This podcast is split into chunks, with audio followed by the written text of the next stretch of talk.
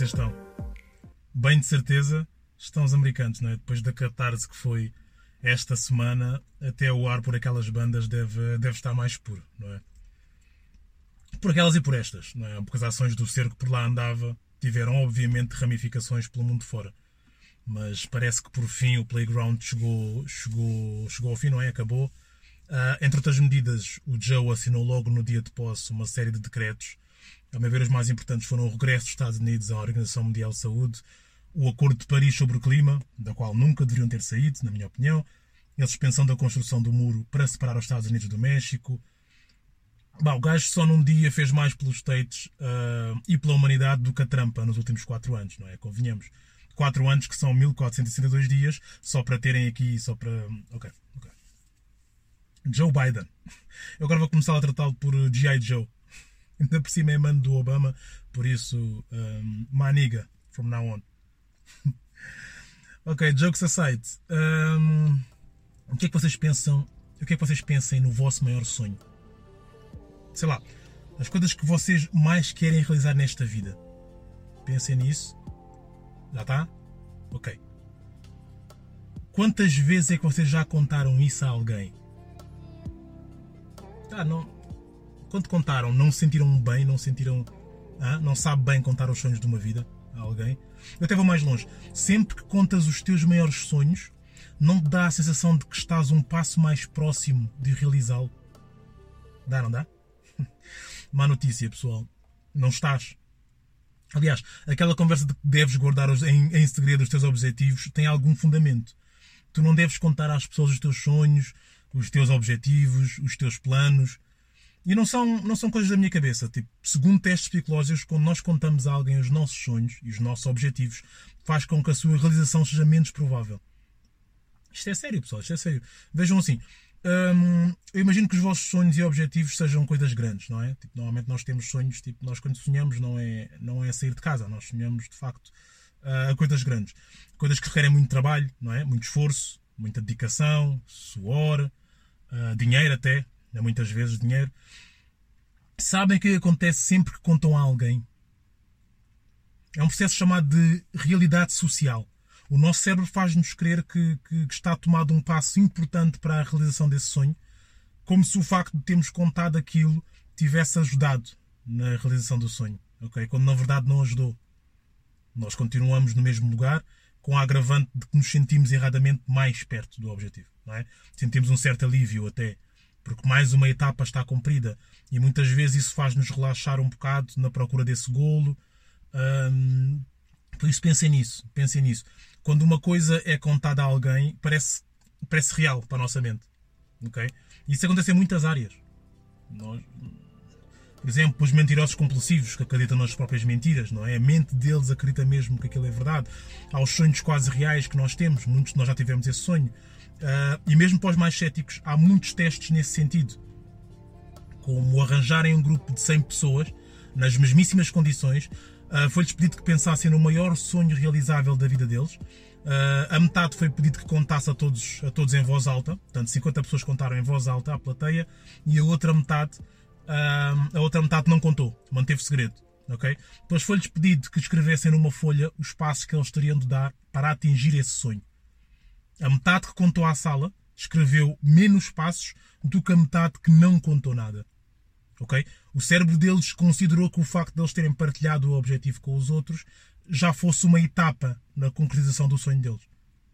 E, e portanto, o, o, cérebro achou que estava mais próximo do objetivo. Por isso teria de tomar menos passos do que os outros. Quando na verdade não estava, não é? Como é óbvio. A nossa mente confunde o falar com o fazer. E é importante ter noção disso. Okay? Porque quase todos nós gostamos de contar coisas boas. Uh, contamos às pessoas de quem gostamos, não é? Aos amigos, à família, ao nosso parceiro. E temos de ter cuidado com isso. Temos de ter cuidado. Mas não é, não, não é que deixes de contar coisas boas, não é que deixes, porque isso faz-nos bem, não é? Mas arranja truques. Por exemplo, em vez de, de contares que queres ganhar a maratona, podes dizer eu quero ganhar a maratona, mas para ganhar a maratona tenho de treinar muito. É diferente, não é? Em vez de que quero comprar uma casa, eu, eu quero poupar para comprar uma casa. A sério. São, são truques. Experimentem, comecem a usá-los e vão ver como as, como, como as coisas mudam. Vão notar diferenças, ok? E, e não precisam agradecer. Não, maltinha. hum, há dois anos atrás eu fiz um vídeo. Uh, yeah, hum, eu sei, fiz um vídeo. Já não, já não bastava terem de levar com a minha voz bagaceira. Ainda têm de. Tiveram de olhar para a minha fronha. Uh, mas olha, fiz mesmo. Pronto. Um vídeo em que a mensagem, a mensagem a passar era uh, esqueçam as resoluções do ano novo. Não se devem lembrar porque também ninguém viu. Mas eu até contei a história de uma águia que, que caiu do ninho, não é? E houve um senhor que a encontrou no chão, pegou, levou consigo, ele tinha um galinheiro, não é? Está cheio de galinhas, e uh, colocou lá a águia, em pequenina ainda, não era bebê, colocou a águia com as galinhas e ela cresceu com as galinhas. Um dia uh, viu águias voarem lá no alto, olhou para elas, não é? Desejou ser como elas, desejou voar alto, mas as galinhas diziam-lhe que ela era uma galinha e, portanto, nunca voaria, nunca seria uma águia. E a águia viveu e morreu a pensar que era uma galinha. Porque galinha era aquilo que todos diziam que ela era. Uma bela história, não é? Muito profunda. Apesar de tu não seres uma galinha, o que é que te impede de levantares voo? Ok? Por isso será que eu vos disse para esquecer as resoluções do ano novo? Porque elas, elas nada são mais do que desejos nossos e são espelhados em realidades que poderiam acontecer, mas não vão. E não vão porquê? Já, já, já que eu estou numa de perguntas, mais uma. O que é que será que esperamos sempre pelo fim do ano para fazer resoluções? Ah, eu no próximo ano vou emagrecer. Ah, neste, neste novo ano vou, vou viajar mais. Ah, em 2021 vou lançar o tal livro. No próximo ano vou ser uma pessoa melhor, vou comprar um carro, começar a poupar, vou abrir um negócio, blá blá blá, eu vou, eu vou, eu vou. E depois passa o ano, temos o Réveillon, acordas no dia 1 e não começas a trabalhar no teu objetivo. Right? Porquê? Porque o teu cérebro sabe que tu ainda tens 364 dias pela frente. Tens tempo de sobra, não é? Tipo, depois. Eu faço depois do carnaval, não é? Mas depois vem a Páscoa, começa o verão. tu pensas, ah, ainda tenho 8, 9 meses, é tempo suficiente. Quando das por ti, passou-se mais um ano, igual a todos os outros, e isto acontece porquê? Acontece porque, como já perceberam pelo início deste episódio, não é? O ser humano é muito bom a falar. É o que eu digo. é verdade. Nós somos muito bons a traçar metas, a falar dos nossos sonhos, dos nossos objetivos, o que queremos fazer. E outra coisa, também sabemos muito bem o que temos de fazer para sermos melhores. Sério, quantas vezes tu já não ouviste alguém dizer eh, Pois eu sei, eu sei que tenho de mudar nisto, tenho de mudar naquilo. Tens razão, eu sei que tenho de fazer isto. Eu sei que tenho de parar de fumar, não é? Eu sei que tenho de comer menos. Sei que tenho que poupar. E porquê que aproveitamos o fim do ano para definir, ou melhor, para declararmos os nossos sonhos? Os nossos desejos. Por ser uma. É uma data utópica, não é? É aquele momento de nostalgia. Uh, não é tanto nostalgia porque pensamos mais no ano futuro, não é? É um fim de um ano inteiro. É como se estivéssemos a mudar de roupa. É como se estivéssemos a tirar a roupa velha e vamos vestir uma roupa nova. Não é? é como, uh, vamos tomar banho, vamos lavar-nos das porcarias do ano que acabou, vamos entrar num ano novo como pessoas limpas, pessoas novas, puras e começar do zero. E esta é a razão pela qual as resoluções não passam disso mesmo. São resoluções. Porque no dia 1, ressacados, acordamos e percebemos que afinal tudo está igual. Nada mudou. E não é mentira, nada mudou. O ano é novo, mas tu és o mesmo. O que acabou, na verdade, foi, foi apenas o ano 2020, não é? Do calendário gregoriano, eh, que foi inventado pelo homem europeu em certa altura para nos guiarmos melhor no tempo. By the way, Portugal foi um dos primeiros países a implementá-lo. Ok? Fica com esta. É gratuita. E, e, e, e, por isso depois reparas que os problemas continuam os mesmos, não é? As responsabilidades, o cansaço, no fundo, do cotidiano. E então o que é que nós fazemos? Adiamos. Nós somos tão bons a adiar coisas. A procrastinação é uma licenciatura comum à esmagadora maioria de nós. Para quem não sabe, já agora procrastinar é adiar algo, não é? Deixares para fazer depois, não é? É dos maiores inimigos do progresso. E nós somos muito bons nisso. Alguns de nós até o fazem cronicamente. Tudo por causa da adrenalina de poder fazer depois. Não é? Às vezes quase no limite. Em alguns casos, se isso for, for realmente grave, se estás a ouvir e de facto é um problema uh, que tu reconheces que é grave na tua vida, se tu percebes que, que, que isso prejudica-te muito nos teus projetos, na, na, nas tuas relações e não consegues mudar o chip sozinho, podes procurar um profissional. Okay? Isto não é nenhum tabu. Um profissional pode ajudar-te a perceber quais são os gatilhos que te levam a procrastinar. Porque nós criamos desculpas muito boas contra a ideia de fazer algo a tempo. É sério. O nosso cérebro é uma arma muito potente. Seja, seja, seja, seja qual for a, área, a, a, a, direção para a qual tu, tu apontas, ele é uma arma muito potente. Se ele disser que algo queima, mesmo não queimando, então queima. Ponto. Não é? E por isso, se não consegues mesmo mudar essa faceta em ti, procura um profissional na área. Isso não faz-te nenhum doente, nem nada disso. Faz-te alguém que quer melhorar como pessoa, um lutador. Por isso vai em frente. Ok? Voltando agora aos casos, os casos mais comuns, menos, menos graves, é tipo o meu. Mas é verdade, quase todos nós adiamos um bocado de coisas que não, que não queremos fazer, não é? Ou que achamos que vamos ter tempo, ou, ou que não gostamos, ou ficamos mais tempo na cama. Um, quem não se lembra do tempo em que, em que nas manhãs de aulas uh, uh, tínhamos sempre muito sono, não é? Dificuldade de levantar da cama, mas quando era dia de visita de estudo levantávamos antes do despertador. Hum? Pois é. Então é isso, é isso. O nosso cérebro não brinca em serviço. E depois há outra coisa, quando gostamos de algo, a predisposição é imensa. Por exemplo, sai a nova temporada da tua série favorita. Se for preciso, ver todos os episódios num dia só. Mas se tiveres de estudar o dia inteiro, naquelas 8 horas que passaste a ver uh, How to Get Away with a Murder, não vais fazê-lo. Ou a pica não é a mesma. Por isso, o truque é estabelecer metas realistas. Ok? Voltando agora ao tema, te, ao tema principal. Metas realistas, metas mais pequenas. O cérebro acostuma-se ao fracasso. Se tu definires uma lista de 10 metas e, e cumpres só uma ou nenhuma, com o passar do tempo o teu cérebro vai dizer-te que as metas são falsas, são irreais. E não se esforça para fazer isso. Desprograma esse objetivo. Ok? Por exemplo, se tu quiseres perder 30 quilos num ano, se essa é a tua ideia, não estabeleças essa meta em janeiro. Estabelece, por exemplo, antes de perder 1 kg. A sério, 1 kg. Esquece os 30, foca-te em perder 1 kg. Depois foca-te em perder 2 kg. Quando atingires, o cérebro recebe a mensagem que tu podes cumprir metas. Tu, afinal, cumpres metas. Portanto, esquece as grandes, foca-te em pequenos objetivos. Esquece objetivos como uh, vou aprender a falar uh, alemão fluentemente, vou pagar todas as minhas dívidas, todas, vou resolver os meus problemas todos da vida. Mais vale menos, mas cumprido. Ok? Tu assim mandas a mensagem ao teu cérebro de que consegues atingir os objetivos que defines, em vez de traçar os objetivos difíceis, quase irrealistas, não é? E obviamente, falhares. Tu mandas mensagem ao teu cérebro de que estás habituado ao fracasso. E o fracasso também vicia como tudo. O fracasso, quando repetido muitas vezes, vai tornar-se na tua zona de conforto. Ah, se eu, não, se eu não consigo fazer isto ou aquilo, já tentei, se eu não consigo, talvez já não seja para mim, pronto. Ou seja, se eu sou assim mesmo, vou ficar assim.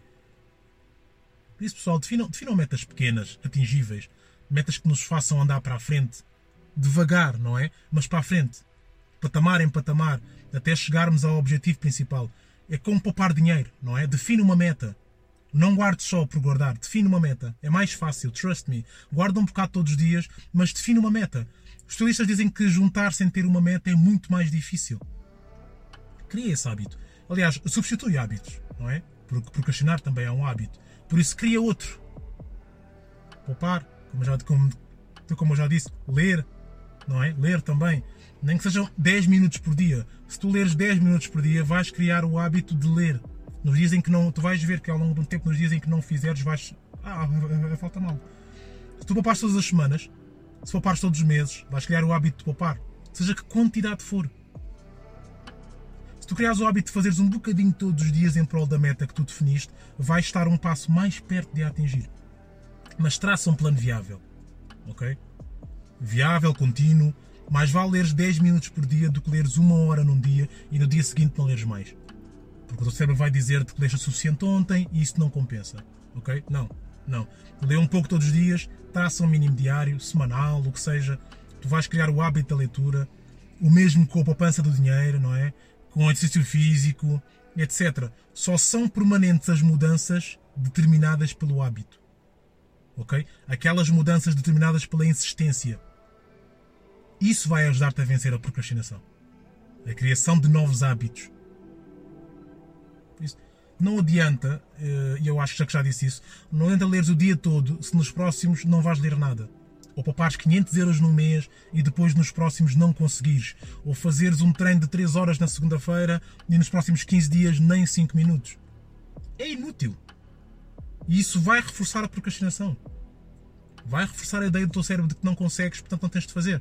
Tu tens de vencer essa, essa mania que o nosso cérebro tem de inventar desculpas, pela, desculpas para tudo. Ou porque está frio, ou porque tens sono, ou porque amanhã tens mais tempo, ou porque vais ter de gastar dinheiro, porque podes morrer um dia e, e isso é mau. Tens de lutar contra essa ideia. O homem, na sua concepção, foi concebido para descansar na caverna. A recuperar forças, para na próxima caçada não morrer à fome. Foi concebido para se manter a todo custo na sua zona de conforto, na zona de segurança. Ele, ele vai querer lutar com todas as ameaças a essa segurança, todas. Ele vai querer lutar contra todos os riscos, as decisões que tu tomares que coloquem em causa esse conforto. Porquê? Eu digo porquê. A nossa espécie foi criada há milhões de anos. Milhões. Portanto, e, e, e durante milhões de anos o nosso cérebro foi treinado para se adaptar caçar para comer a maior quantidade possível, dormir e descansar o máximo possível para conservar uh, o máximo possível de energia para poder sobreviver. A força do hábito. E hábito é a palavra-chave. E o cérebro responde muito bem ao hábito. Está mais do que provado. É mais do que óbvio, até. Por isso, tu podes treinar o teu cérebro.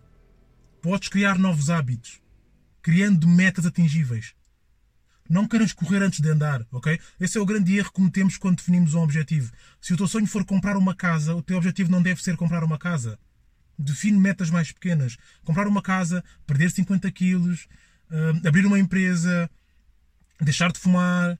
Podem ser objetivos muito difíceis de atingir à primeira vista. Por isso, cria pequenas metas que te ajudem a, a, a chegar a eles, ok? Para comprar uma casa ou abrir uma empresa, por exemplo. Começa por poupar dinheiro uh, ou arranjar um emprego melhor, começar uma formação, you name it. Uh, para perder 50 quilos, começa por querer perder 1 quilo por mês, 2 quilos no, no uh, mês seguinte.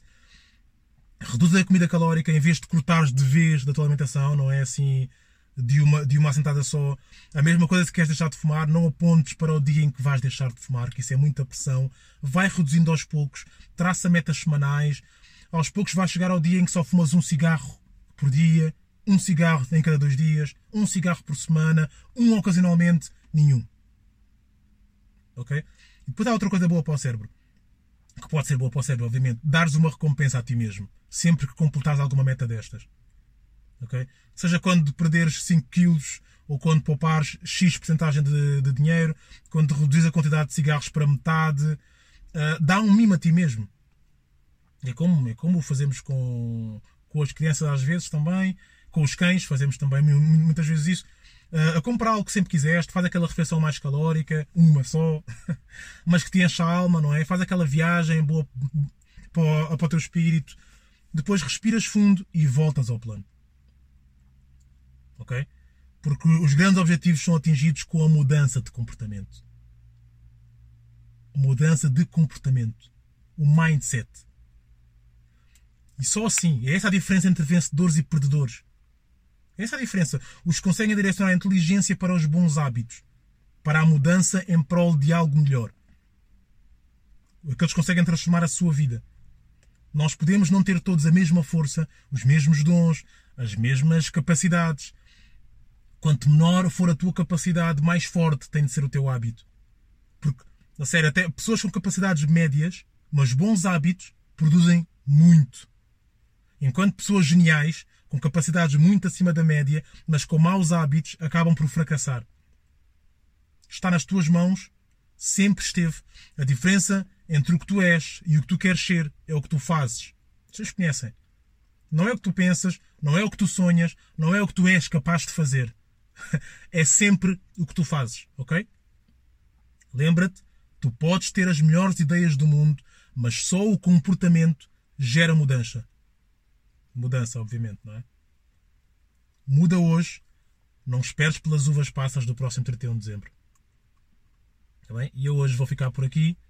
Uh, o meu podcast está disponível em todas as plataformas digitais. Eu desejo um bom domingo, uma ótima semana. Façam o favor de ser felizes. Sejam um bocadinho melhor todos os dias. E esta é a palavra-chave: um bocadinho todos os dias. Ok? O meu nome é Rosdete Nascimento e este é o ponto R. We're heading to the beach.